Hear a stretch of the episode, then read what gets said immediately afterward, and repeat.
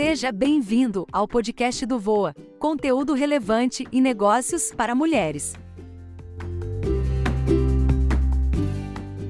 Não desperdice oportunidades de ajudar. Levamos uma vida moderna e nela somos ensinados que devemos nos preocupar com o nosso próprio problema. Afinal de contas, já temos demandas demais para ocupar nossa mente preciosa, não é? Vamos vivendo e seguindo uma pegada na qual deixamos de enxergar as demandas e necessidades dos outros, afinal, o outro não é problema meu. Os nossos avós viviam de outra maneira. Todos ajudavam a todos e a vida era mais tranquila e até talvez mais leve e doce de se viver, apesar das dificuldades que havia antigamente e que hoje não existem mais. Ainda hoje podemos ouvir histórias dos mais antigos que vivem entre nós sobre o quanto a vida antigamente era menos competitiva. As coisas mudaram muito rápido nos últimos anos e aprendemos a competir pelo nosso lugar ao sol.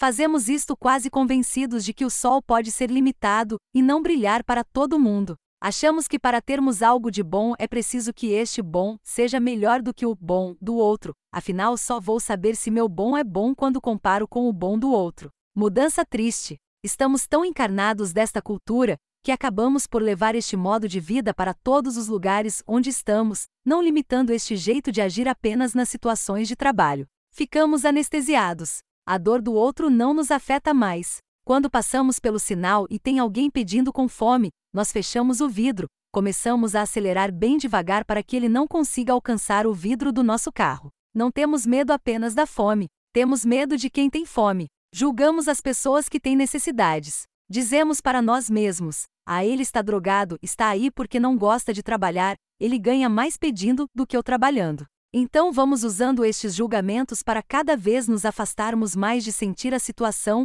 e de gerar empatia pelos que precisam de qualquer coisa. Nos mantemos na competição. Sem saber, lá dentro de nós, sentimos até uma certa vantagem por ter pessoas nestas situações a fim de reduzir a competição nos ambientes em que vivemos e competimos, não só por sustento, mas por aquele mais que ninguém sabe ao certo o que é. Entretanto, estas situações citadas até agora são as mais claras de se enxergar. Certamente todos nós já passamos por alguém em clara situação de necessidade, e, ora ajudamos, ora não nos sentimos aptos a isto quero trazer à mesa outro tipo de necessidade. Aquele tipo que nem sempre se parece com uma necessidade real. A necessidade de uma mãe que acabou de arrumar toda a casa, está cansada relaxando por alguns minutos no sofá e é chamada por um filho para fazer algo que pode esperar, por simplesmente falta de empatia.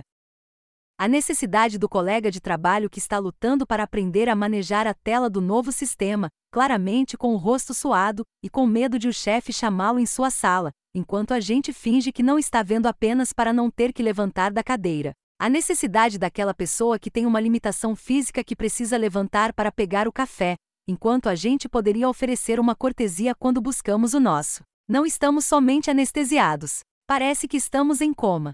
Fingimos que não vemos o sofrimento do outro. Alguns até são capazes de sentir um incomodo consciencial na fração de segundo em que exerce esta cegueira, mas a vida moderna nos ajuda a esquecer bem rápido por meio do excesso de informações que chegam a nós a todo momento. Realmente parece que estamos em coma prestes a morrer como seres humanos e ressuscitarmos como máquinas processadoras de algoritmos previamente definíveis por alguns poucos programadores que controlam o sistema. Precisamos acordar. A hora de acordar é agora e sair deste coma se torna cada vez mais urgente. Precisamos exercitar o amor ao próximo, o não julgamento e o ajudar por simplesmente ajudar. Ajudar entorpece, mas entorpece de alegria. O corpo está prontíssimo para nos dar descargas infinitas de endorfina, quando sentimos que efetivamente somos úteis para alguém. E ser útil, meu irmão, é a coisa mais fácil do mundo. Nosso problema é que estamos tão ocupados, olhando para baixo, adestrados pelos nossos próprios cachorrinhos eletrônicos, que não temos tempo de exercer o que verdadeiramente fomos feitos para ser. Seres humanos.